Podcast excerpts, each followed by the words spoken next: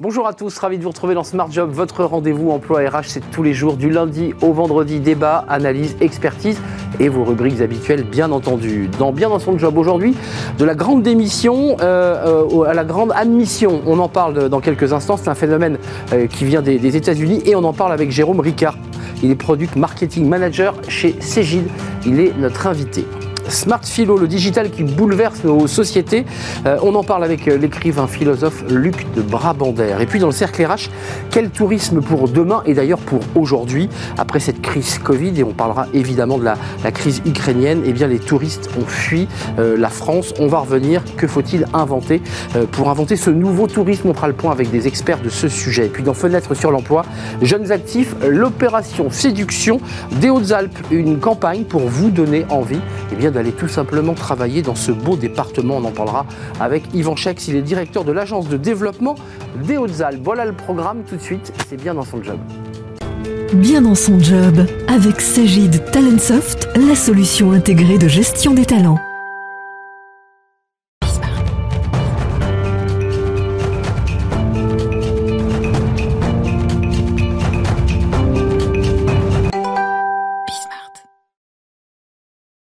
Bien dans son job. On parle de la grande démission, qui est un, un sujet de préoccupation, alors surtout aux États-Unis. On en parle avec Jérôme Ricard. Bonjour Jérôme. Bonjour Arnaud. Ravi de vous accueillir. Vous êtes Product Marketing Manager chez Cégide et vous avez choisi de, de bah, vous emparer de ce, de ce sujet de, de, la grande démission. D'abord, quelques éléments de contexte. Ça vient des États-Unis. Hein. Tout à fait. Et, et aux États-Unis, le, le, phénomène a pris beaucoup d'ampleur, ce qui est différent un peu de la France où euh, euh, il y a un salaire minimum garanti sur le territoire national. Aux États-Unis, le, salaire minimum garanti est, est fédéral. Il n'a pas bougé depuis 15 ans. Et donc, euh, il y a beaucoup de gens qui, dans un contexte d'inflation forte, quittent certains territoires pour aller vers d'autres et chercher un meilleur euh, salaire. des emplois souvent, souvent des collaborateurs qui font plusieurs emplois et des emplois souvent sous-payés hein, pour ceux qui, qui, qui, se lancent dans la grande démission. Tout à fait, tout à fait. Est-ce qu'il y a des similitudes avec la France? Alors il y a effectivement des similitudes avec la France. On entend parler de la grande démission qui arriverait. Euh, il y a une flexibilité du travail qui euh, n'a jamais été aussi forte. En France, on a un taux de chômage au plus bas depuis 12 ans. Le taux de chômage aux États-Unis est revenu euh, pratiquement à celui qu'il était euh, avant la crise. Donc quand on a plus d'offres que de demandes, eh bien, bien évidemment, les collaborateurs ont tendance à, à aller chercher du travail ailleurs. Il y a aussi une, une, repère, une perte de repères parce que même si c'est pas toute la population française. On a 40% des Français qui ont droit au télétravail, 60% qui n'ont pas droit. Bah, ceux qui sont dans des postes postés, euh, dans des usines, euh, ils n'ont pas le choix. C'est ça. Et, donc, euh, pour ceux qui euh, ont droit au télétravail, bah, c'est beaucoup plus facile d'aller chercher un autre emploi quand on est à la maison et qu'on peut appeler facilement un autre employeur. C'est vrai. Et puis euh, pour ceux qui euh, n'ont pas le droit au télétravail, aujourd'hui ils cherchent euh, et, et également à aller chercher ce petit graal qui est le télétravail. Et on voit des gens qui étaient dans la distribution et qui vont chercher par exemple des emplois de télévendeurs ou autre. Et puis dans cette mouvance-là, on a aussi beaucoup de, de grandes, de, de, grandes vagues de, de, bouleversements dans le marché du travail. avec les confinements successifs, on a vu les personnes qui étaient dans l'hôtellerie oui. et qui partent vers du service à la personne. On va avoir 60 000 emplois qui vont être détruits dans l'ingénierie automobile. Tout ça, ça, ça, bouscule beaucoup le marché du travail. Puis les gens le découvrent, deviennent des ambassadeurs et attirent vers d'autres métiers des personnes qui étaient bien installées depuis longtemps. Euh, c'est intéressant d'ailleurs, vous dites qu'ils vont chercher le Graal, euh, quittant même des secteurs où il n'y avait pas de télétravail pour quitter leur secteur cherchant un endroit où il y a des, des, des postes, il y a du télétravail. Ça, c'est très intéressant. Complètement. C'est devenu un élément clé de choix. C'est un, évidemment un élément clé de choix. Euh, et puis c'est aussi accentué par la force des réseaux sociaux, parce que maintenant euh, les gens n'hésitent pas à dire, bah moi je suis arrivé dans tel secteur, je gagne tant, il y a tel tel avantage sociaux, il y a des applications entières qui se créent pour noter les entreprises et qui amènent aussi des, collaborateurs à changer de poste. Alors évidemment en creux, ça c'est une réflexion que vous menez chez, chez Cégide, bien entendu, c'est une fois qu'on a fait ce diagnostic, qu'on voit que le marché du travail est bousculé, perturbé, euh, la vraie question qu'il faut se poser, c'est euh, la question qui, qui découle de l'attractivité. Comment on les, on les garde, ces collaborateurs? C'est ça la question. La première chose à faire, c'est travailler beaucoup sur la rétention. Et la rétention, euh, aujourd'hui, elle passe par plusieurs axes.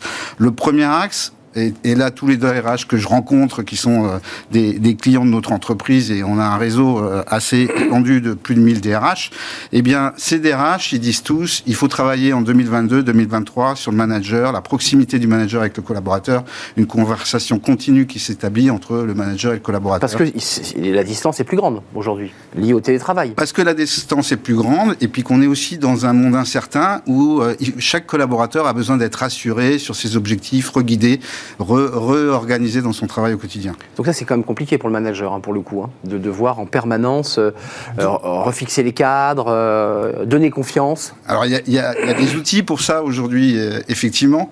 Il y a le donner confiance, et c'est pour ça que les RH doivent accompagner au plus près les collaborateurs. Dans ce cadre-là, pour les collaborateurs et les managers, il y a un deuxième axe fort en ce moment pour garder les collaborateurs, c'est offrir plus de flexibilité et de permettre, avec des termes qu'on emploie souvent dans, dans le domaine RH, l'upskilling, le reskilling, c'est de permettre à des collaborateurs bah, de, les faire croître en compétences sur des domaines d'activité où ils n'étaient pas bons, soit de les reformer complètement à de nouvelles compétences, parce qu'on a besoin de les réemployer, de les garder, et, c'est beaucoup plus difficile d'aller chercher quelqu'un sur le marché que de reformer quelqu'un qui est déjà dans l'entreprise et qui sera euh, et qui sera fidèle. Et puis il y, a des initiatives nouvelles qu'on voit apparaître. Euh, on entend beaucoup euh, parler. alors en Belgique, ils ont mis ça dans le code du travail il y a une quinzaine de jours. C'est la semaine de quatre jours. Euh, en France, il y a quelques entreprises qui ont basculé. Il y a des DRH qui, aujourd'hui, euh, évoquent ce sujet-là déjà avec nous. Euh, c'est le besoin de pouvoir être attractif, même quand on n'a pas la possibilité d'offrir du télétravail. Quand j'offre une semaine de 4 jours, eh bien sur 4 jours, je vais bosser peut-être plus, mais je vais avoir 3 jours de repos. Et par rapport à quelqu'un qui a 3 jours de télétravail et 2 jours sur place, eh bien, euh, il peut faire la différence. Il arbitre. Il arbitrera évidemment en, fonction de ses choix personnels d'ailleurs, ça c'est important. Euh, il y a un autre enjeu, il y a l'employabilité, il y a l'idée qu'il faut former des collaborateurs et les faire monter en, puissance à l'intérieur de l'entreprise, ça vous l'évoquiez. Puis il y a quand même l'idée du sens et du recrutement. Et le recrutement n'est pas simple aujourd'hui, il est compliqué. Les collaborateurs disent bah, c'est bien le salaire, mais c'est quoi le sens que vous me donnez là à ce poste?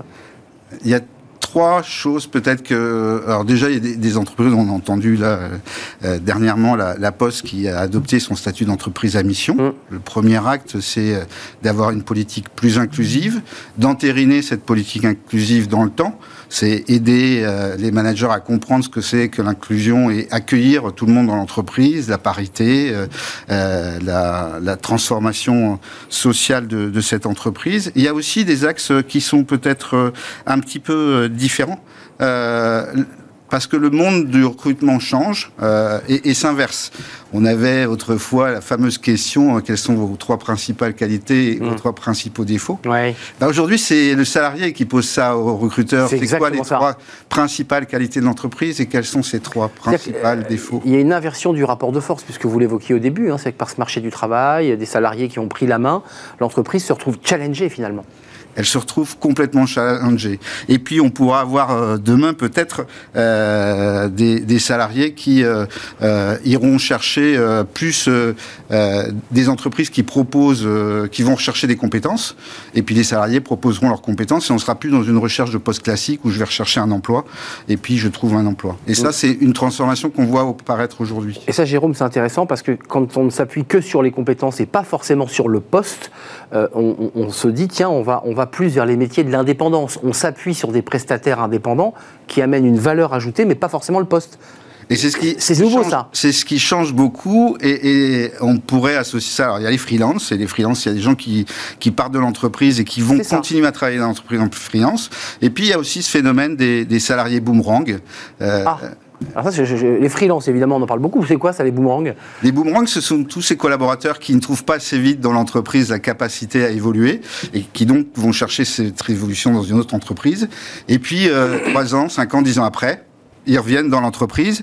Le gros avantage, c'est qu'ils connaissent déjà l'entreprise, ils connaissent ses avantages et ils connaissent ses défauts, et qui sont beaucoup plus euh, fidèles dans le développement et qui deviennent de meilleurs ambassadeurs. Et il y a même des entreprises qui aujourd'hui créent des réseaux d'anciens pour que ces anciens soient des viviers de candidats potentiels. Donc c'est les alumni, euh, non pas version école de commerce, mais c'est les alumni version euh, grand groupe ou entreprise. Complètement. Ils sont ambassadeurs et ce sont des viviers aussi en se disant tiens, ça fait 15 ans qu'il est parti mais il a progressé, tiens, j'ai peut-être l'appeler, parce que c'est aussi des, éléments de chasse de tête, ça. Bah, c'est complètement ça, c'est que ce réseau d'anciens, en fait, euh, permet de, placer à la fois dans l'entreprise et puis de placer également sur des missions, parce qu'on ne recherche pas forcément euh, une mission pour 3 ans, pour 4 ans, pour faire un CDI, on recherche parfois des missions de courte durée.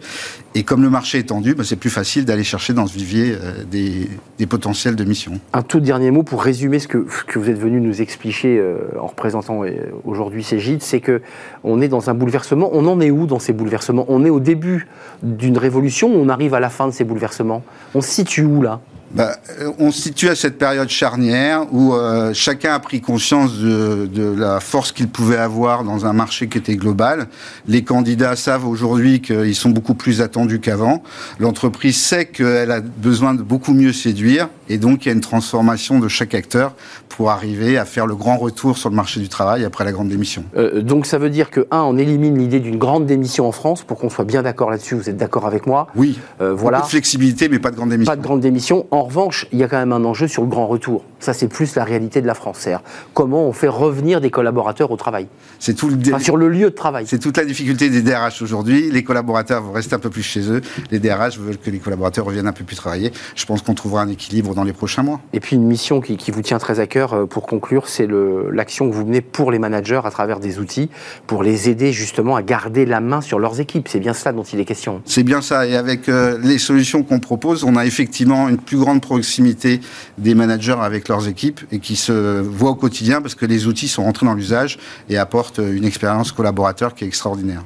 Merci Jérôme Ricard de nous avoir euh, rendu visite. On se voit dans, dans un mois, si je ne m'abuse. Vous ou quelqu'un de, de votre entreprise, Product Marketing Manager chez Cégide. Merci de nous avoir éclairé eh bien, sur ce concept de grande démission, mais surtout, surtout, surtout sur ce concept de grand retour du, du travail et de cette dérégulation du marché du, du travail. C'est un vrai plaisir de, de, vous accueillir. On va faire un peu de philo, tiens, ça va vous passionner.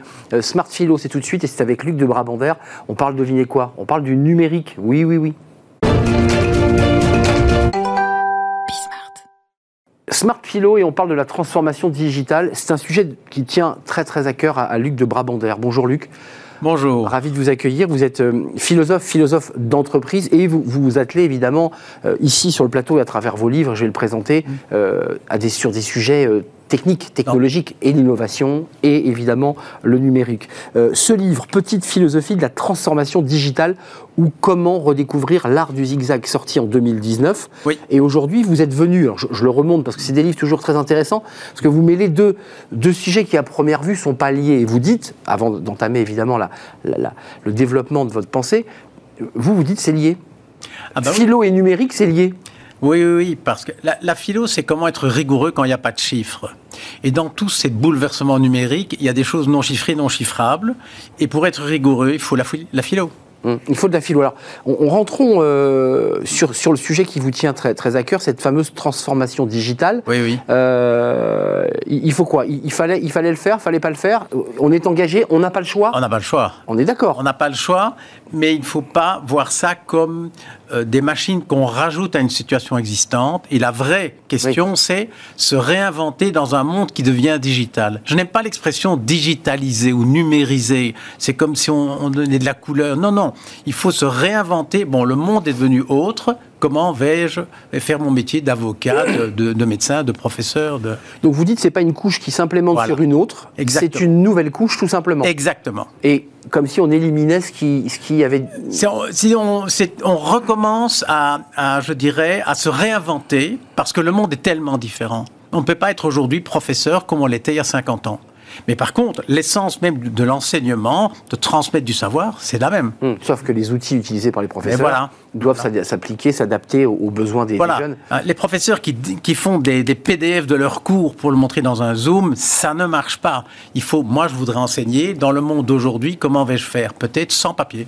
Mmh. C'est-à-dire dans l'oralité, pour pouvoir être au contact au plus près de oui. ces jeunes qu'on a, qu'on a en, en, visio. Mmh. Alors vous êtes venu euh, non seulement avec ce livre euh, chez, chez, Manitoba, qui est, l'éditeur, mais avec quelques illustrations oui, visuelles oui. Pour, pour développer votre pensée. Voilà. Et si on commençait par, ce, par ce, cette goélette, je ne sais pas si c'est une goélette d'ailleurs. Voilà, c'est un bateau qui, qui, appartenait, donc je suppose qu'on le voit, ouais. euh, qui appartenait à la marine française a environ 200 ans et qui a quelque chose de très caractéristique, c'est qu'il est hybride. Alors on le voit là, vous voyez. Voilà, il est hybride. Il est à voile et il y a une machine à vapeur. Eh bien, face à un même bateau, on peut avoir des regards différents. La personne extrêmement conservatrice va dire tiens, on a rajouté une machine à vapeur sur le bateau à voile. Mais l'idée dominante reste la voile. la voile, ouais. La personne qui voit loin va oh, on est entré dans un autre monde. C'est le monde de la marine à vapeur. Bon, on garde les voiles, tant mieux si la machine est cassée. Mais voyez la différence. Donc, on peut voir la, vapeur comme un ajout à l'existant. Bon, ça va un peu mieux, c'est vrai. Ou bien comme le début d'une révolution. Et dans la relation de l'homme et de la technique, on est souvent dans cette situation-là. C'est-à-dire euh, devoir faire un choix lorsqu'on a un visuel, on se dit mais je penche de quel côté je suis, Oui, et le choix en général, on ne le décide pas, on a plutôt une tendance de la continuité, de l'amélioration, de prendre les vieux modèles et de, de, les moderniser. Oui. Euh, c'est intéressant parce que le mot hybride, c'est un mot qui est plus que jamais dans l'actualité aujourd'hui. Pourtant, euh, l'hybride, c'est vraiment le sujet. Hein. C'est le sujet, c'est la voiture électrique ah. mêlée à un moteur thermique. Alors, deuxième illustration, ah je l'aime beaucoup celle-ci, une course des vélocipèdes dans le jardin du Luxembourg. En fait, personne n'a jamais inventé le vélo. Donc, il n'y a pas quelqu'un qui un jour s'est levé en dit Oh, j'ai une super idée, je vais faire. C'est jamais arrivé comme ça. Vélocipède, c'est deux mots. Véloce rapide, pède les pieds. Donc, cet engin, je n'appelle pas ça un vélo, cet engin a été inventé pour permettre aux pieds d'aller plus vite. Donc, le modèle de base, ce sont les pieds. Alors, je vais améliorer ou avec des roues, je vais aller mes pieds un peu plus vite. Donc, et le vélo, en fait, c'est dans une descente. Quelqu'un s'est rendu compte, mais au fond, j'ai plus besoin de mes pieds. Et puis, clac, ah oui, je peux mettre une chaîne, une, des, pédales, etc. Et le mot l'indique bien, vélocipède, les pieds qui vont plus vite. Et c'est tellement, ça illustre tellement bien l'attitude que l'on a de prendre l'existant, les pieds, et de l'améliorer, mais plutôt que de penser au vélo. Mais si, juste pour faire une petite parenthèse sur cette illustration, si on le transpose au numérique, comment on peut le transposer? Parce que le numérique, on a commencé notre échange sur l'idée que c'était une, révolution nouvelle. C'est pas un, coup de peinture qu'on met sur, sur l'ancien. Là, c'est compliqué, là. Mais disons, ma génération, elle a grandi avec le journal, hein, le, quotidien. Clairement. bon, bon. Avec les doigts un peu noircis. Ah, ben exactement. Et donc, le modèle, en fait, du journal, c'est quoi? C'est l'information qui vient du journal et qui vient chez moi. Et puis on rentre dans le monde Google, on dit mais c'est formidable, on paye plus, ça va très très vite, c'est correct et tout.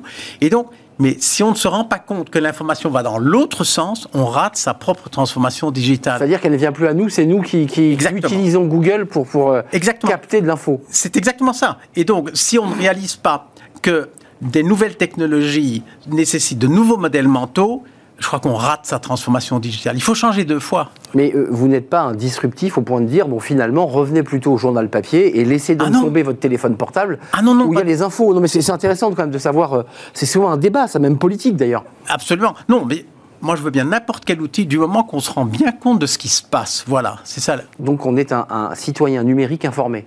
Oui, et critique. Et critique. Qui dit, mais au fond, Google, je paye pas. D'où vient tout cet argent? Ce sont les plus riches du monde. Voilà, c'est ça la pensée critique. C'est vrai que c'est assez troublant. Ben, Information gratuite, on dit toujours quand c'est gratuit, il y a quelqu'un qui paie au bout. Bien, bien, sûr, bien Troisième illustration, alors intéressante, parce qu'on est toujours dans la mobilité, ces trois éléments de mobilité. Euh, on va le voir, ce sont des, locomotives, en tout cas des wagons. Euh, là, là aussi, euh, il y a l'idée du mouvement. Ah, ben, exactement. Et c'est surtout le wagon qui est intéressant. Quand on regarde de près, Comment est-il construit En fait, ce sont trois diligences qu'on a mis côte à côte. Et c'est typiquement le danger dans lequel on est. Donc avant, il y avait des chevaux bon, locomotive super puissant, on va pouvoir empiler les diligences. Et eh bien, c'est ce qu'ils ont fait. Et les premiers wagons, pendant des dizaines d'années, avaient pratiquement autant de portes que de comportements, que de, compartiments, pardon. Et donc, on voit bien que c'est de nouveau la nouvelle technologie, la locomotive, mais l'ancien modèle mental, la diligence. Non, quand on a une locomotive, il faut casser et oublier la diligence, et on met deux portes au wagon. Hum, sauf que pendant longtemps, on est resté sur le modèle de la diligence, comme le vélocipède, finalement. Ah. ça reste dans le même esprit. Oui, absolument. Et c'est ça le danger. C'est ça le danger. Alors là, on arrive sur la quatrième illustration. Alors celle-ci, elle est intéressante parce qu'elle date pas du XVIIe ou du XVIIIe siècle. Un peu moins. Elle, est, plus proche de nous et elle est totalement futuriste. Voilà. En fait, c'était la couverture du Economist il y a 2-3 ans. Et c'est tout à fait dans la continuité de ce qu'on vient de dire. Et le titre, c'était L'information est le nouveau pétrole ou quelque chose comme ça. Oui et non. C'est intéressant. Le pétrole, on l'a découvert dans les années 1850 environ. Pendant 30 ans, on n'a rien fait d'autre que le brûler. Donc on a pris le modèle du poêle à charbon, du, oui c'est vrai. Pour le mettre dans des lampes. Voilà, en disant finalement c'est un peu plus facile que le charbon. Mais la vraie révolution du pétrole, c'est pas de le faire brûler, c'est de le faire exploser ou de le transformer pour faire le plastique. Et c'était 30 ans plus tard. Et je crois que l'image, je l'aime beaucoup parce qu'aujourd'hui on est dans un monde où beaucoup de gens brûlent leur information. Non, il faut la faire exploser avec de la créativité et ça, seul l'être humain peut la faire. Mais euh, j'imagine que vous utilisez ces arguments, ces, ces, Oui. ces illustrations pour le présenter à des, à des, à des dirigeants, à des décideurs. c'est mon métier. Euh, que- quelle, est, quelle est leur réaction? Et- et- et- Parce qu'en même temps, on, on- on est un peu prisonnier de tous ces outils, pour être très honnête. On n'a plus trop le choix. Justement, on n'a plus, trop- on n'a plus le choix du tout. On est d'accord. On est, on est dans ce monde-là. Le vrai choix, c'est est-ce que je vais conduire ce qui va m'arriver ou je vais être conduit par quelqu'un d'autre. Il est là le choix. Et conduire ce qui va nous arriver, c'est inventer des nouvelles manières d'utiliser tout ce, en fait, de réinventer son métier dans le monde qui est aujourd'hui devenu digital. Mais ça veut dire qu'on doit être un, un acteur euh, engagé. On, doit avoir des gestes, quoi, comme un écologiste ou comme un citoyen engagé va trier ses poubelles, choisir sa poubelle et sa couleur. Qu'est-ce qu'on peut faire objectivement si ce n'est subir? Voilà, mon métier, c'est pas de dire aux gens ce qu'ils doivent faire. C'est ça. C'est plutôt d'expliquer comment ils doivent penser. On disait tout à l'heure, Google est gratuit. Comment est-ce possible? Et quand on creuse, pourquoi? Je connais tout le monde sur les réseaux sociaux. Pourquoi Il y a des tas de choses. Le doute, le doute philosophique se dit tiens, au fond, c'est bizarre. J'ai fait ça hier, je reçois une pub aujourd'hui. Donc, bien, c'est ça, l'esprit critique. Moi, je crois euh, dire aux gens ce qu'ils doivent faire, non. Mais peut-être leur donner des pistes pour comment il faut penser, ça, oui. Hum, Ça, c'est très très intéressant. Donc, euh, être aguerri, euh, observateur, Voilà. euh, en éveil. En éveil, en éveil sur, euh, et être conscient de ses propres tendances, un peu de paresse, hein, de prendre la nouvelle technologie avec des vieux modèles mentaux. Mm. En France, vous avez encore des chèques. Nous, en Belgique, on en rit un petit peu quand même. hein. Donc, euh, Vous riez de nos chèques? Un petit peu. Oh, c'est dur ce que vous venez de nous dire là. Euh, effectivement, on a encore des chèques. Ouais. Euh, D'ailleurs, qui ne sont pas acceptés partout, il faut quand même le savoir. Voilà. Notre- Donc, chez vous en Belgique, il n'y a plus de chèques terminés. Non, non, non. On n'est que sur des, des paiements en, Voilà. en Et- carte. Et justement, et, voilà, tout est dit.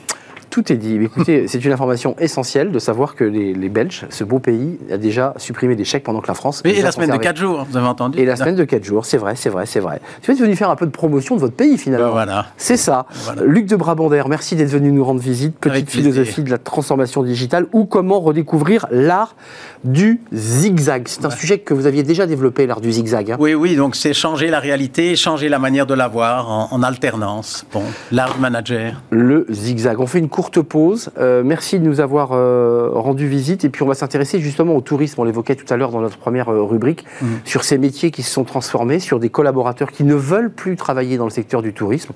Euh, on va revenir évidemment sur la crise Covid. Elle a impacté l'hôtellerie évidemment et les déplacements. Et puis il y a cette guerre ukrainienne qui risque elle aussi d'avoir des incidences. On en parle juste après la pause.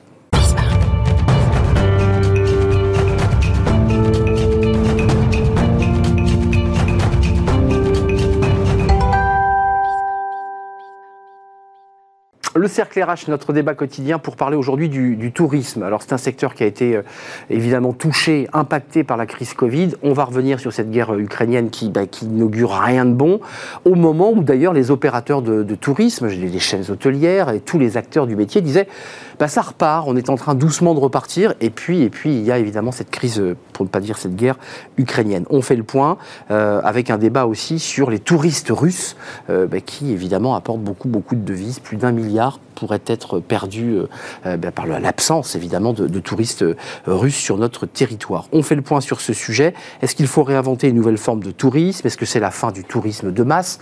Comment se réinvente et va se réinventer le, le tourisme? On en parle avec euh, Cécile Leclerc. Merci Cécile d'être avec nous. Alors vous êtes Investment Manager Extendam, je, je pense l'avoir dit à peu près copieusement, mais vous êtes aussi membre de la Fabrique du Tourisme, qui est un une think tank de réflexion, évidemment, qui réunit tous ceux, tous les métiers du, tourisme, justement pour penser ce, tourisme de, de demain. Johanna Wagner, merci d'être avec nous. Vous êtes responsable des relations entreprises du master IMI, on peut dire IMI, I-M-H-I, euh, de l'ESSEC. Et c'est intéressant parce qu'il faudra qu'on parle de l'attractivité de ces métiers, puisqu'on a vu quand même au moment de la reprise des, des chaînes d'entreprise, euh, des grands groupes qui disaient ben, on ne trouve pas, on galère, on a des gros problèmes de, recrutement. Puis avec nous, Serge Trigano, merci d'avoir répondu à notre invitation, c'est un vrai plaisir. Euh, cofondateur du Mama, des Mama Shelter, 16 au total, sont des hôtels. Euh, vous avez disrupté, euh, vous êtes engagé avec vos enfants notamment. J'y suis allé, j'y ai dormi, donc je, suis un, usager de vos hôtels. C'est effectivement très disruptif, très sympa, très jeune. Et puis évidemment, votre nom, euh, votre nom est associé au Club Med. Vous avez dirigé d'ailleurs le, Club Med dans les années 90.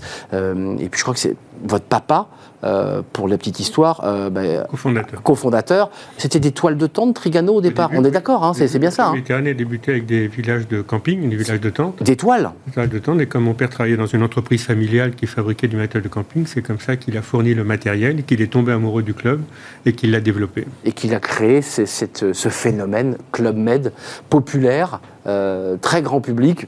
La stratégie a un tout petit peu évolué ces, dernières années. Euh, C'est-à-dire, ça vous fait quoi de parler des toiles de tente alors qu'on est déjà projeté dans une forme de tourisme très moderne avec des avions? Est-ce qu'on n'est pas en train de se dire, là aujourd'hui, vu les crises, retour à un, tourisme très campagne, euh, un tourisme à 10 bornes de chez nous, comme on le faisait euh, en 36. Vous savez, les gens partaient en vélo avec une petite remorque, et puis ils allaient planter la tente euh, dans un bosquet, ils partaient en vacances. Non Est-ce qu'il n'y a pas ce risque-là ou, ou, cet avantage-là? C'est pas un risque, c'est il y, a toute forme de, tourisme euh, valable. Il y a effectivement le tourisme de proximité, euh, il y a le tourisme de plage, il y a le tourisme de découverte, il y a l'envie d'aller, d'envie d'aller ailleurs, il y a l'envie de partir en vélo, l'envie de partir en train, l'envie de partir en avion. Je crois qu'il y a toutes les formes de tourisme à respecter. Et moi, je, milite pour un, tourisme populaire, un tourisme de masse. Euh, moi, je préfère voir nos pays envahis par des hordes de touristes que par des militaires, comme on est en train de le voir actuellement sur toutes les chaînes de, de télé. c'est des gens qui vont commencer par visiter nos pays au pas de charge et puis qui après prendront le temps de découvrir au fur et à mesure que leur pouvoir d'achat va augmenter. Euh, et je crois qu'il faut respecter toutes ces formes de tourisme. Juste un mot, parce que je donne la parole à mes deux expertes, mais euh, vous êtes inquiet puisque vous avez traversé une crise difficile, presque 50% de baisse d'activité euh, dans les nuitées. Enfin, c'est à peu près mmh. le, le, chiffre est équivalent pour presque tout le monde. Et là, vous avez cette guerre euh, en Ukraine, on parle de, euh, de, guerre nucléaire, de troisième guerre mondiale, puisque le mot a été jeté. Enfin, ça, pose quand même quelques, quelques inquiétudes pour les, les, professionnels du tourisme. Bien sûr, inquiet à court terme, bien, bien, sûr.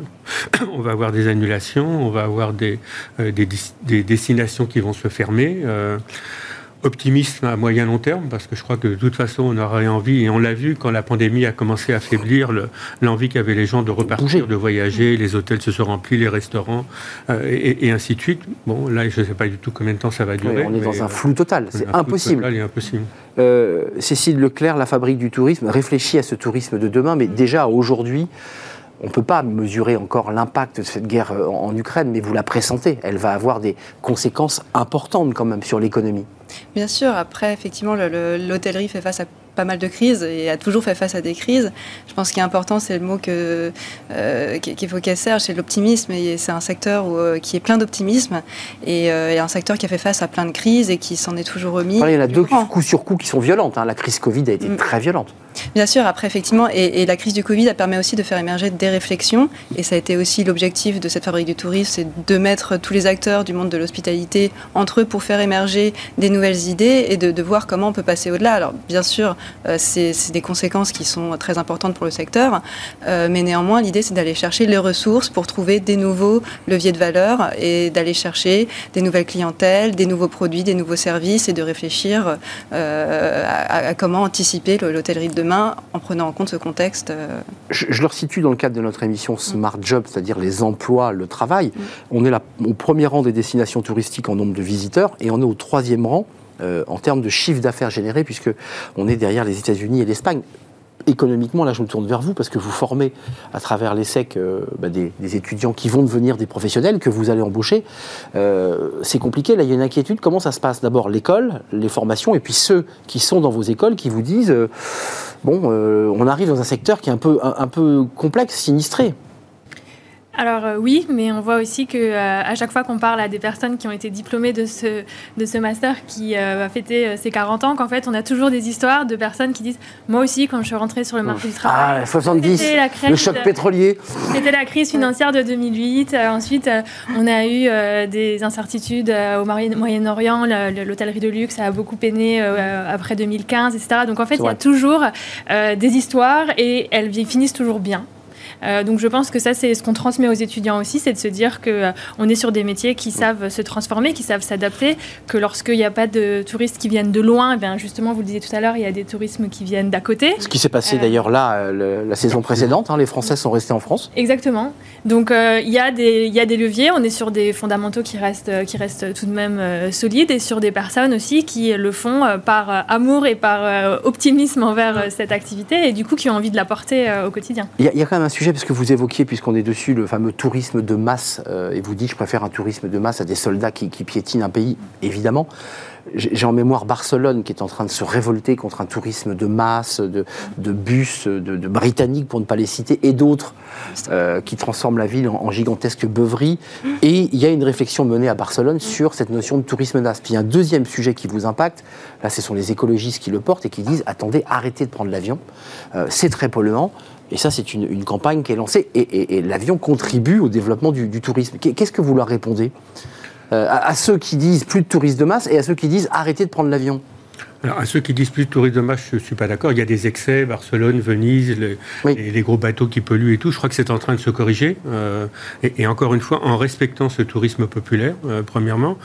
Deuxièmement, sur le transport, je pense qu'on va avoir plus d'utilisation du train à, l'avenir, et, et qu'en même temps, les compagnies comme Airbus sont en train d'inventer l'avion de demain qui polluera beaucoup moins, qui ne polluera plus. à l'hydrogène, hein, on n'aura pas l'avion électrique. C'est en route, alors ça prendra 5 ans, 10 ans, 15 ans. Hein. et, et, comme, comme tu l'as dit, je veux dire, le, le tourisme, depuis la fin de la Deuxième Guerre mondiale, n'a cessé de croître. C'est une activité qui est jeune, hein. c'est une industrie qui débute. Hein. Euh, euh, et on est leader, hein, quand même. Et, on est les leaders, et, elle offre des opportunités formidables pour des jeunes. Euh, il faut leur donner le goût de, de ce métier, et en leur disant que c'est un métier à la fois qui est une fin en soi, et qui est aussi une ouverture vers d'autres métiers travailler dans l'hôtellerie, travailler dans la restauration, c'est aussi apprendre à être avec les gens. Et, c'est une école qui peut vous permettre de vivre demain dans des métiers plus traditionnels, plus classiques et autres. Euh, vous, vous, on vous sent épanoui dans cette aventure Mama Shelter? Parce que vous dites, moi j'ai trouvé ma liberté en faisant cela.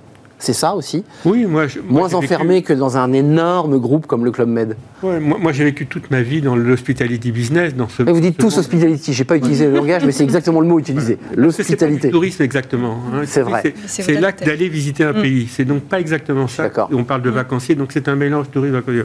Bon, alors, hospitality, si vous trouvez autre chose. J'ai pas, j'ai pas. j'ai pas non plus. Mais euh, voilà.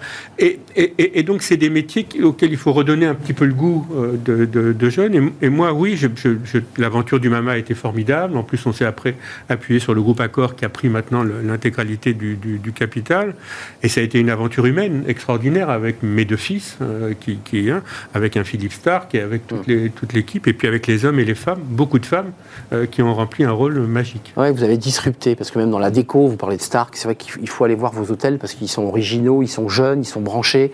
On y est bien. Voilà, c'était aussi un lieu où on devait y être mmh. bien. Euh, c'est ça l'idée. Il y a un grand, grand espace où on peut se reposer. Il y a, cette idée-là. On, vend autre chose qu'une simple chambre ou un repas. Ça. On vend une petite bulle de bonheur. On vend un petit. Voilà. C'est vrai. Moi, ce que je dis à nos équipes, c'est quand les gens poussent la porte, alors surtout dans le climat anxiogène dans lequel on est aujourd'hui, apportez-leur du bonheur. On est d'accord. Qu'est-ce qu'on est en train d'inventer? Qu'est-ce que vous êtes en train d'inventer tous les professionnels de l'hospitality, puisque ça y est, vous avez vu, je me, mets au langage des professionnels. Euh, qu'est-ce qu'on invente? Qu'est-ce que vous êtes en train d'inventer? D'inventer, c'est plus justement d'aller chercher, d'élargir le panel de, clientèle. C'est-à-dire qu'effectivement, vous parlez de touristes, il n'y a pas que les touristes aujourd'hui qui vont dans des hôtels. Effectivement, on vient à l'hôtel, pour dormir. On y vient aussi pour dîner. On y vient pour passer un bon moment, pour boire un verre. Maintenant, aujourd'hui, on y vient aussi pour aller euh, regarder un film, pour faire une partie de bowling, enfin, et pour travailler également. Maintenant, l'hôtel est effectivement un lieu global. voilà, global, et donc qui attire à la fois une clientèle locale. Et effectivement, on n'a pas besoin de forcément de venir très loin. Ça peut être aussi euh, euh, soit juste y venir pour un moment dans la journée. Ça peut être aussi à l'échelle régionale de se dire justement j'ai envie de vivre cette expérience que cet hôtel m'offre. Et donc sur les city breaks, donc on n'a pas besoin de venir de l'autre bout du monde pour tester. C'est vrai. Et en fait l'idée en fait de l'hôtellerie évolue vers plus d'expérience. Euh, on va chercher du sens, on va chercher une expérience et c'est ça qu'on offre. Euh, juste, réglons cette affaire parce que c'est un, débat autour de l'emploi et donc euh, de la possibilité de vos étudiants de trouver un emploi. Je sais que le secteur est très ouvert. Hein. Je pense qu'ils ne peinent pas à trouver un emploi, on est d'accord. On vient, on vient les chercher, surtout que votre master est, mmh. coté. Mais il y a eu Airbnb quand même qui, est venu mmh. percuter. On, en revient toujours sur plein de sujets sur ce plateau. Mmh. Le numérique vient percuter des modèles existants traditionnels. C'est-à-dire, je paye une chambre d'hôtel, je la, je la paye pour la puis je m'en vais, Airbnb disrupte. Il y a de la place pour tout le monde ou vous dites qu'ils font quand même un peu de mal au secteur de l'hospitalité? Bah, En fait, c'est comme toutes les crises qu'on a évoquées. À chaque fois, c'est un événement un peu extérieur qui vient challenger, euh, challenger l'hôtellerie et qui fait qu'on se réinvente et qu'on va chercher des nouveaux concepts. Et c'est aussi Uber et les taxis. Voilà. Euh, et voilà, et c'est aussi pour, parce qu'il y a eu Airbnb que bah, l'idée c'était pour les hôtels d'offrir autre chose que juste un appartement qui n'a pas d'âme, qui n'a pas de. Ce que dit Serge Trigano, c'est-à-dire que c'est pas, on n'achète pas une chambre d'hôtel, on achète euh, un rêve, un mm. concept. C'est ça. Airbnb, je veux dire, Comment vous vous situez? Parce que vous avez cette marque Mama Shelter, elle est exportée dans le monde entier. Vous dites qu'ils ont fait du mal ou ils ont fait du bien? Non, je dis que c'est des génies. Je dis que c'est formidable dans ce qu'ils ont fait, il n'y a rien à dire. C'est le, truc. tous, les gens du métier se mordent les doigts de ne pas l'avoir inventé soi-même. Le mec est, est, formidable. Bon, maintenant, euh, euh, Airbnb, quoi qu'elle soit leur discours d'application et autres, ils vous louent une chambre ou un appartement. Mm. Euh, nous, dans les hôtels lifestyle, on essaie de, comme tu l'as dit, on essaie mm. de vendre autre chose, de vendre une expérience, la fête, euh, un, lieu de travail, puisqu'il y a de plus en plus de séminaires qui se passent dans, ces hôtels. Un accueil stylisé, je trouve que les, le recrutement est, euh, est, aussi à l'image de l'établissement. donc bravo Airbnb, mais, mais bravo à tout, le, à tout le métier. La, la beauté de nos métiers, c'est qu'il y a de la place pour tout le monde. Il y a de la place pour le Airbnb, pour la petite maisons de famille, pour les grandes chaînes hôtelières, pour du luxe, pour du mama shelter, euh, pour des terrains de camping. Il y a de la place pour tout le monde. Hum. Euh, il y a de l'inquiétude ou pas? Est-ce que vos collaborateurs, je dis vos collaborateurs, vos étudiants, commencent à se poser des questions, à dire, euh, là, là, on voit les chiffres, hein. le Covid, ça a fait baisser de 50% l'activité. beaucoup d'entreprises ne sont pas revenues à l'état où elles étaient avant Covid, donc je pense au groupe Accor, hein. ça va beaucoup mieux, mais c'est pas gagné. Est-ce que certains des étudiants disent, j'ai peut-être pas pris le bon secteur, ou ils y croient, ils foncent et ils trouvent que c'est le secteur dans lequel ils se sentent bien alors c'est sûr que c'est le secteur dans lequel ils se sentent bien, ça il n'y a pas de doute. Et même si à un moment donné ils se disent euh, est-ce que je vais vraiment trouver euh, le métier, le boulot que je veux demain à la sortie de, de mon... Ils cherchent quoi d'ailleurs vos étudiants là? C'est quoi le... Ils veulent partir à Los Angeles, ils veulent partir sur les plages d'Honolulu ou ils veulent venir dans un petit, un petit coin du Gers euh, ou de la campagne? Il y a, Honnêtement il y a de tout. Et ça fait aussi la richesse de, chaque classe en fait, c'est qu'il y, a, y a de tous les profils. En tout cas, ce qu'ils ce recherchent c'est un, un, bon équilibre entre des métiers où ils sont beaucoup en interaction avec les gens. C'est généralement des personnes qui aiment les interactions. C'est comme ça qu'ils sont arrivés dans, dans, ce secteur. Mais aussi, là où on les stimule, on leur propose de, prendre des responsabilités, on les challenge et euh, on leur laisse de la place pour innover euh, et pour être force de proposition. Donc, euh, ils aiment cette, cet équilibre-là. Ils sont prêts à, apprendre, ils sont prêts à être assez patients, mais ils ont envie quand même qu'on leur laisse la place de, jeunes et ouais. et puis, si je peux me permettre, qu'on les écoute. Ouais. C'est un des rares métiers où vous pouvez grandir rapidement mmh. dans, dans, la compagnie dans laquelle vous êtes. Mmh. C'est pas la peine d'avoir tous les diplômes le gars ou la fille qui bosse, qui a envie de bosser, mm. il, va rentrer à la réception, il va être chef de réception, il peut être demain responsable d'un hôtel, d'un mama ou autre. C'est aussi un point. C'est ce que vous avez fait, c'est la politique que vous avez menée. C'est ça, faire évoluer des jeunes. C'est assez jeune, votre, vos collaborateurs sont jeunes. C'est un choix tactique, ça. C'est un choix. On vient d'offrir donc le mama à la défense. À la défense, oui. Euh, une grande partie de l'encadrement, c'est des gars et des filles qui ont commencé dans différents mamas à droite et à gauche et qui sont responsables de, euh, qui sont responsables de l'encadrement du nouveau mama. Alors là, la défense, juste parenthèse, vous l'avez bien précisé tout à l'heure, on mélange les vacanciers, les touristes avec l'appareil photo. Là, la défense, c'est moins vrai. C'est quoi? C'est de l'hôtellerie d'affaires? C'est pour de l'hôtellerie euh, d'affaires. C'est en même temps à 4 ou 5 stations de métro de la, des Champs-Élysées. Donc pour le week-end, c'est aussi une possibilité pour des gens. C'est aussi, oui, c'est vrai. De, venir, voilà. Et puis c'est apporter de la vie dans un endroit qui est un peu tristounet. Quoi. La défense, c'est quand même pas l'endroit le plus sexy de la Terre. Ouais. Et, nous, pareil, on va disrupter, comme vous dites, euh, l'environnement. Le, voilà. Euh, en, termes d'emploi, en termes d'attractivité, il y a eu un débat, et on l'avait posé sur ce plateau, sur euh, un certain nombre de, salariés de la restauration qui disaient bah, nous, on n'y va plus. Euh, c'était le moment où tout le monde partait en télétravail. Eux disaient bah, moi, le télétravail pour servir le café, c'est un peu compliqué. Et ils réclamaient des augmentations de salaire. Est-ce que c'est ça? Bon, là, il y a des négociations qui ont lieu, il y a eu des augmentations c'est que le salaire qui bloque là en ce moment dans les difficultés de recrutement ou est-ce qu'il y a euh, autre chose autour du sens, autour de, l'envie d'aller de, se lever le matin? Comment vous regardez ce sujet un peu sociologique finalement? Bah, effectivement, bon, la question euh, du salaire, elle est importante, mais il n'y a pas que le salaire, effectivement. Et de la même manière qu'on disait, la clientèle même va se tourner vers une quête de sens, vers une quête d'expérience, c'est le cas aussi pour les employés, fait, qui viennent chercher du sens à leur carrière, du sens aussi dans leur équilibre de vie. Euh, donc bah, Excusez-moi, c'est compliqué parce que quand vous avez un poste en hôtellerie, on vous dit euh, c'est 14h, 23h, parce que c'est l'accueil. Euh, enfin, je veux dire, c'est compliqué. C'est des métiers où on, travaille pendant que les gens s'amusent. C'est là où c'est là où c'est compliqué, non, Serge Gano Bien sûr, c'est là, où le recrutement est pas si simple. On a du mal à, trouver des garçons, des filles qui veulent travailler le soir, qui veulent travailler les week-ends. Ah on en parlait tout à l'heure avant de vous rencontrer. Un, des sujets, à mon avis, important, c'est le logement. Euh, Clairement. Comme, pour les jeunes gars et filles qui travaillent dans nos métiers et qui finissent à 1h du matin, qui doivent prendre le métro pour rentrer à trois quarts d'heure, une heure de, euh, du lieu de travail, c'est pas évident. Euh, voilà. Donc là, il y a un vrai sujet sur lequel on doit travailler les uns et les autres, qui avait très bien anticipé le club à, son époque en logeant le, bah les géos dans les villages. alors c'est plus facile à faire quand on est au bout du monde que quand on est dans les villes. Euh, mais là, je, reviens de Dubaï où j'ai dormi dans un hôtel 25e heure, qui est un peu comme le Mama, mais version allemande. Ils ont loué un immeuble dans lequel ils logent tout leur staff et le staff, il est à 300 mètres de, de, il sort du travail et, du travail, il rentre. À mon avis, c'est un de nos vrais sujets. Il y a le salaire, il y a mais, mais comme tu le dis, c'est un métier qui donne du sens, qui permet de faire évoluer. Euh, le salaire est important. Euh, euh, mais au-delà de ça, il y a ce problème du logement, le problème des coupures. Logement, temps de transport et coupures. Parce que certains disent, mais moi, de 13h à 16h ou à 14h, 16h, je fais quoi je, je, je, fume une cigarette dans ma voiture et je regarde Internet. Enfin, c'est terrible. Il y a une tension sur ce, ce sujet de l'emploi, là, en ce moment alors vous avez une réflexion globale sur les modèles mais le modèle ne se fait pas sans, sans les collaborateurs. Enfin, je veux dire, le tourisme ne vit que parce qu'il y a des gens derrière la caisse, derrière le bar, euh, pour nettoyer les chambres. C'est un métier d'hommes et de femmes, et c'est effectivement un métier où l'humain est essentiel. Euh, donc c'est le grand challenge, et c'était un des thèmes effectivement qui ont été abordés par tous les acteurs de, du secteur qui étaient présents à la, fac à la fabrique du tourisme. C'est effectivement de se dire comment on va euh, améliorer l'attractivité du secteur, et c'est aussi passer par bah, renforcer la marque employeur, essayer de créer aussi une visibilité, une d'évolution. Euh, au-delà de, il y a des choses qui sont inhérentes au secteur, bien bah sûr, effectivement.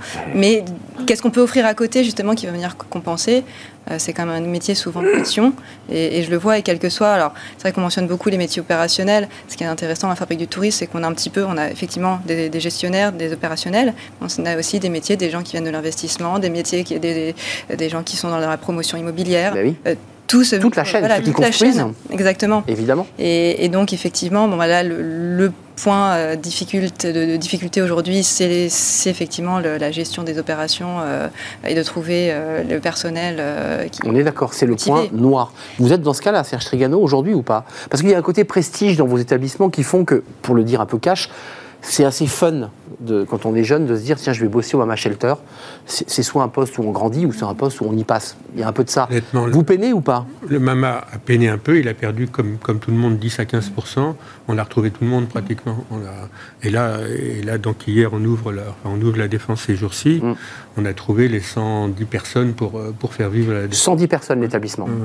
L'ensemble de la direction, restauration, ça fait 110 personnes. 110 personnes. Là aujourd'hui Mama Shelter, le groupe c'est combien de collaborateurs à, gérer? Ça doit être 1800 personnes à travers le monde. 1800 personnes, d'accord. Euh, et donc avec des recrutements, j'imagine, locaux. Comment vous faites Parce que, Du local. C'est ça. Hein. On, recrute local et, on a une équipe qui vient de Paris, enfin, ou des, différents mamas, qui amène pour les former. Pour le, Il, y a, une tradition orale au mamas plus que des, trucs écrits. Euh, on retrouve un peu l'histoire du, club. C'est vrai. Euh, et, donc, c'est des gars, des filles qui viennent leur transmettre les attitudes, les comportements, l'histoire du mama. oui, le, style mama, parce qu'il y a un style mama.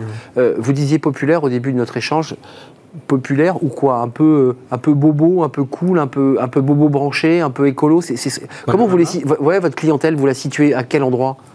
Honnêtement, c'est un peu tout. Le Mama, c'est un mélange. Euh, vous pouvez avoir un soir un gars qui vient avec sa Mercedes 500, son chauffeur, parce qu'il veut s'encanailler euh, rue de Bagnolet, euh, et qui a entendu dire que c'était l'endroit un peu, un peu fun de Ça, c'est le 20e, hein, c'est le 20e. C'est là où je suis allé d'ailleurs. Qui arrivent de la station de métro Gambetta et qui vont se payer une pizza à 12 euros et, et, un café et qui sont dans, dans l'hôtel dont, on parle actuellement, dans le lieu dont on, dont on parle. Donc c'est ce mélange qui fait la, richesse du, du Mama avec je crois que la force du Mama, ça a été d'ouvrir les portes de l'hôtel sur la population locale. Mmh. C'est d'ailleurs la raison pour laquelle on a plutôt mieux résisté à la crise Que, la plupart des. Hôtel dans la ville. on est l'hôtel dans la ville. À Bordeaux, c'est les Bordelais qui font l'ambiance du Mama. À Toulouse, c'est les Toulousains, les Toulousains. c'est un lieu de vie aussi. Ils se sont appropriés. Et, quand vous allez sur le rooftop de Los Angeles, vous avez à côté de vous les gars et les filles de chez Netflix, de CNN, donc vous semblez sentez les vibrations de la ville. C'est ça un petit peu le, la, force hmm. des mamas. À la fois populaire, branché et jeune, plutôt jeune. Euh, votre école, votre master, euh, la suite, c'est quoi? Vous dites on garde l'espoir. Mais il y, a de l'inquiétude là, avec tout ce, qui, tout ce que l'on voit. Je, voudrais boucler quand même ce qu'on se dit, parce que on parle d'espoir, on mm. parle de métier de passion, on parle de pénurie. On ne peut pas le déconnecter de la crise actuelle. Euh, vous êtes en train de la cogiter, cette crise, de vous dire euh, il faut anticiper, il faut réfléchir. Je pense à, Courchevel, par exemple, qui est assez symptomatique d'une ville où il y a beaucoup, beaucoup de, de, familles russes qui, qui, qui, y logent euh, très longtemps. Il y a d'autres territoires et d'autres espaces. Est-ce que vous y réfléchissez à ça ou pas? Ou est-ce que vous êtes dans votre formation avec vos étudiants et vous leur dites, bon, on va s'organiser euh, Non, mais ça fait un moment que l'hospitality euh, intègre aussi d'autres activités du type le co-living, le coworking. On a aussi souvent des, entreprises qui euh, ont des maisons de seniors, des, résidences pour personnes âgées qui viennent nous voir. On a même des gendarmes qui nous ont, qui nous ont contactés il n'y a pas longtemps. Des gendarmes, ils veulent faire un mama shelter dans les gendarmeries ou quoi? Et en tout cas, ils veulent s'adresser à nos étudiants pour, pour, pour la proposer parce que, c'est, comme je le disais avant, c'est des personnes qui sont dans l'humain à la base. Donc, parce que le mot hospitalité, c'est, il y, a ce mot. Exactement. Donc euh, on, a, euh, on a vraiment euh, un, champ des possibles qui est, qui est très très large, qui est plutôt en train de s'ouvrir que de se refermer d'ailleurs. et, donc pas de souci pour vos étudiants. Donc on s'inquiète pas du tout pour nos étudiants. Juste avant de nous quitter, Serge Trigano, c'est intéressant parce qu'on parle aujourd'hui de cette difficulté de recruter. Vous aviez une idée assez géniale, c'était l'an passé avant que la crise des EHPAD arrive, vous avez dit il faut tout transformer les EHPAD, il faut créer des entre guillemets des mama shelters dans les EHPAD, créer une espèce d'esprit un peu plus fun. Parce que qu'est-ce que c'est triste un EHPAD Vous avez toujours cette idée en tête Plus que jamais, j'imagine. toujours, mais on ouvre au mois de mai la, première euh, Casa Barbara, qui est une maison de retraite euh, euh, pour. C'est pas un EHPAD, hein, c'est avant l'EHPAD, c'est les maisons de retraite non médicalisées avec le groupe Corian, et elle ouvre à Levallois dans quelques semaines. On est en train de travailler. On a pris un chef de cuisine prestigieux qui travaille à côté d'ici, qui est Pierre Gagnère, bah qui va imaginer la, la restauration, une décoratrice pleine de talent, Sandra Benamou, un couple d'anciens du Club Med qui vont, qui vont gérer ça et d'apporter de la vie. Toujours le Club Med. Hein. Vous, avez, vous, avez, retiré mais la, la, seringue, mais vous êtes toujours Club Med. En 50 ans de ma vie, ça, il, ça, hein. il reste un petit quelque chose. C'est quand même c'est une sacrée histoire. Donc ça veut dire que des groupes comme Corian, dont on a parlé d'ailleurs dans l'actualité, eux aussi se transforment. Pour créer quoi? Des espaces de convivialité, un peu presque de, de bien-être finalement. Mhm. Côté Corian est dirigé par une femme exceptionnelle qui est Sophie Boissard, qui a une vraie vision de ce métier, euh, qui a des vraies valeurs. Euh, et nous, on est très heureux d'avancer avec eux. On travaille avec une équipe de pros euh, qui, qui, ont envie de faire bouger ce monde-là et d'y apporter. et quand ils ont fait une étude de marché, les gens ont dit on voudrait retrouver l'ambiance d'un village club dans, ces maisons de, retraite. Mmh, donc en fait, on n'est pas très très loin du sujet qui nous, qui nous concerne. Hein. Ce rapport au tourisme, au bien-être, à être bien dans un lieu. Parce que le, sinon, c'est ça le tourisme. Hein. Mmh. C'est se sentir bien dans un endroit et d'y revenir. Euh, les, éléments là un petit peu stratégiques sur lesquels vous planchez, c'est quoi là avant de nous quitter en quelques mots les, grands axes là euh, bah, dans, l'année qui, vient, année tourmentée évidemment. Bah, les grands axes, c'est justement effectivement de, nous dans le côté développement euh, de l'investissement, c'est aller chercher des actifs qui sont hybrides. Donc comment on comment on les conçoit, comment on les gère, avec qui, comment on répartit la, valeur, comment on se on se met d'accord pour effectivement faire un produit qui va être à la fois qui va répondre aux attentes euh, et qui va aussi en même temps répondre aussi aux intérêts financiers de, chacun. Donc on, va vers ça, on va mettre. C'est une industrie aussi, hein, le tourisme. Hein. C'est un moment de plaisir en bout de chaîne, mais c'est d'abord une industrie et de l'investissement et des très gros investissements. Merci Serge Trigano de nous avoir rendu visite. Euh, le Mama Shelter, le dernier, c'est à la Défense. Puis il y en a partout, 16 dans le monde, Rio, Los Angeles, Prague, euh, pour ne citer que, que, cela. Et puis celui de Bagnolet, qui est l'historique, dans le 20e arrondissement. Merci Cécile Leclerc de nous avoir rendu visite. La fabrique du tourisme. Et puis vous êtes dans l'investissement, on l'aura compris, parce qu'il y a aussi des enjeux d'investissement sur ces sujets touristiques. Et puis Johanna Wagner, elle, elle accompagne ces étudiants qui, globalement, vont, risquent d'avoir un job. S'ils ont envie de saisir, ils auront un travail après avoir fait le, le, master IMI de, de l'ESSEC et vous êtes en charge des relations entreprises de ce master. C'est un vrai plaisir de partager ce moment avec vous. Il y a un petit air de vacances, même si le contexte ne s'y prête pas beaucoup. Puis on termine, tiens, vous allez voir, avec Fenêtre sur l'emploi, avec euh, eh ben, une campagne du département des Hautes-Alpes pour donner envie à vous bah, d'aller travailler dans les Hautes-Alpes. Une campagne d'affichage qui est assez incroyable et on accueille le représentant de ce beau département.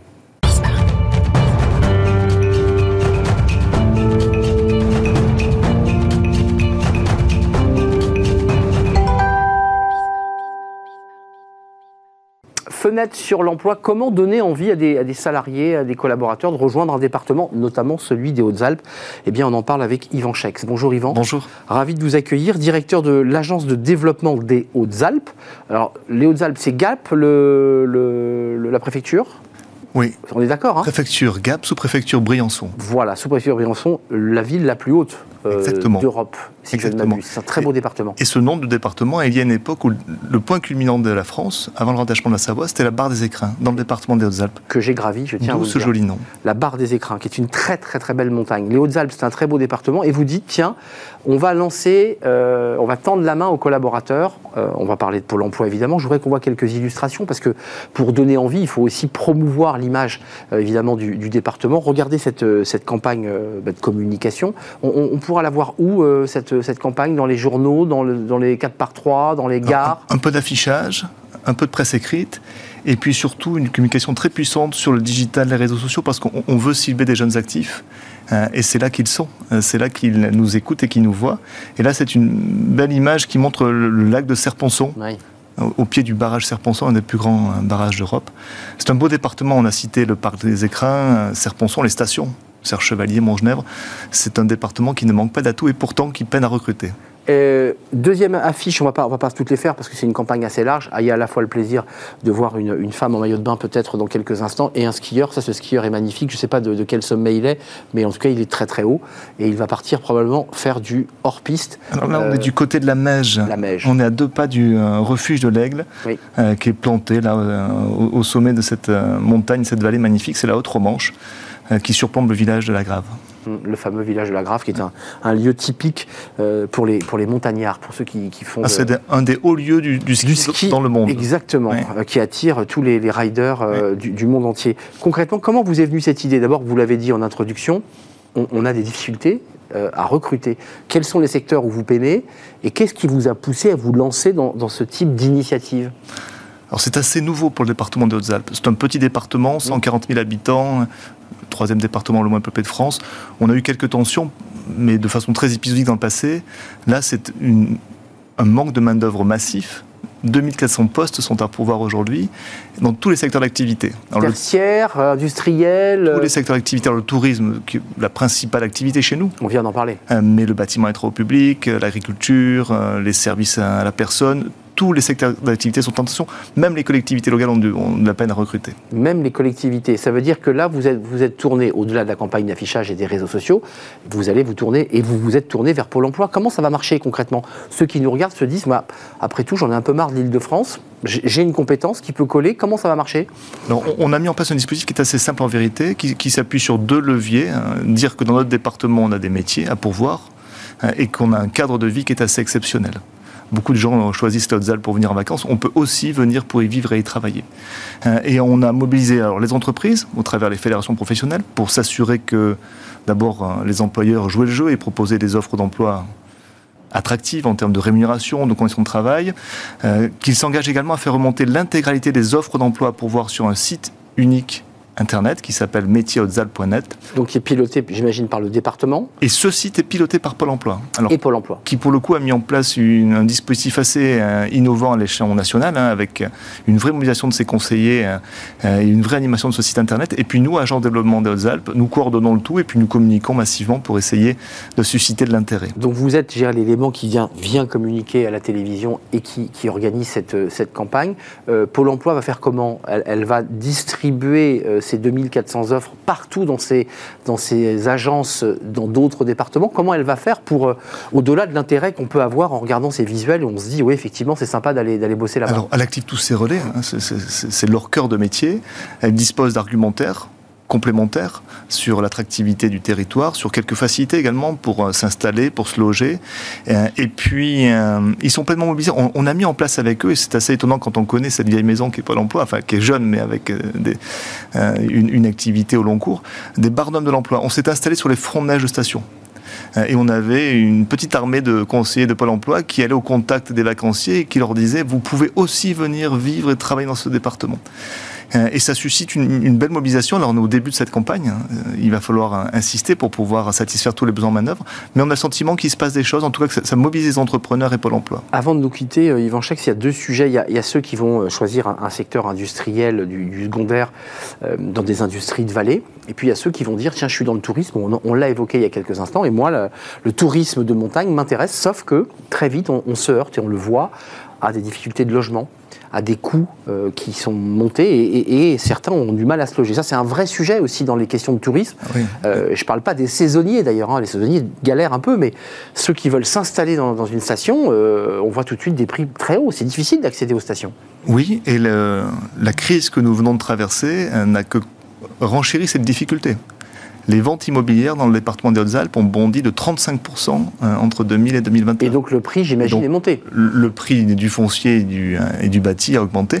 Donc effectivement, notre responsabilité avec les entrepreneurs, avec les collectivités, euh, c'est de mettre en place des dispositifs pour pouvoir loger les personnels, pour pouvoir sédentariser de jeunes actifs, de jeunes Walpins qui veulent vivre au pays. c'est le débat qui était posé il y a, voilà, dans le débat tout à l'heure. C'est-à-dire qu'il faut que les, personnes dans l'hôtellerie puissent avoir un, logement qui ne soit pas, euh, surtout en période hivernale, à une demi-heure en voiture. Enfin, je veux dire, c'est pas possible. Le mieux, c'est qu'ils soient sur site. Et oui. Ils seront euh, plus disponibles et bah plus épanouis.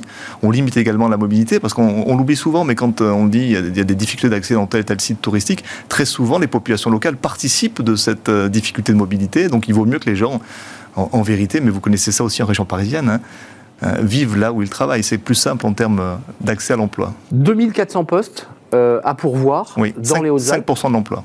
5% de l'emploi total du, département. C'est énorme. vous avez, j'imagine, peut-être un, tableau ou un camembert qui nous permet de, savoir, c'est plutôt dans le tertiaire, c'est plutôt dans l'hôtellerie, c'est les secteurs là vraiment où il y a une la plus forte demande Alors, c'est très corrélé à la population active de chaque secteur. D'accord. Euh, c'est 30% dans le tourisme, euh, c'est un peu plus de 15% dans le bâtiment et travaux publics même si sur cette période d'hivernale, il y a un peu moins de, de, sollicitations. Euh, et puis ensuite, ça se répartit sur les autres secteurs d'activité. concrètement, si on veut s'intéresser, on se dit, moi j'ai un coup de cœur pour ce département, je l'ai vu, j'ai vu votre campagne, je connais ce département, je vais sur le site internet Pôle Emploi, je contacte Pôle Emploi, comment je fais?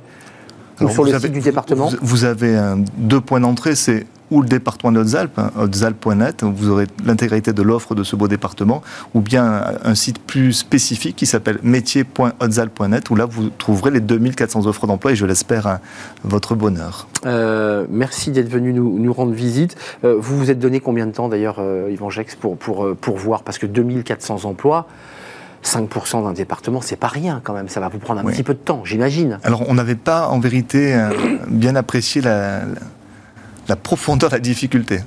Euh, c'est ça. Et, en vérité, on s'est aperçu que le besoin était grand et que la campagne va durer, mais elle, elle, s'enrichit d'autres besoins. On est en train de mettre en place des dispositifs pour inciter à l'installation des médecins généralistes et spécialistes. Autre sujet important. Donc on, a vraiment là un, sujet qui, qui, ne concerne pas que les Hautes-Alpes, qui concerne tous les coins de France. Les déserts médicaux, oui. Mais qui voilà, nécessite qu'on s'en occupe et qu'on s'emploie. Oui, parce qu'il y a le sujet que vous soulevez, mais on n'a plus le temps sur les infirmières, sur évidemment tous ceux qui euh, doivent sillonner la montagne euh, à la rencontre de personnes âgées qui continuent à habiter en chalet, euh, dans leur maison tout simplement. Et ça, c'est un autre sujet important. Merci Yvan Chex. Allez donc jeter un œil dans les Hautes-Alpes. Si vous ne connaissez pas, c'est vraiment un très très beau département. C'est le plus beau département de France. De France. Vous ne me croirez pas si je dis ça. Que j'aime beaucoup en tout cas. Merci Yvan Chex, directeur de l'Agence de développement des Hautes-Alpes. Avec cette campagne, vous, allez, vous l'avez peut être vu où vous allez la découvrir. Et puis est donc du côté de Pôle emploi ou du côté de l'agence de développement pour euh, peut-être trouver un emploi à votre pied. Merci à vous, merci de votre fidélité, merci à Merci à Ulysse à la réalisation, merci à Saïd au son, merci à Fanny Griesmer et merci à Carla pour l'accueil invité. Merci, je serai là demain évidemment. D'ici là, euh, portez-vous bien. Bye bye.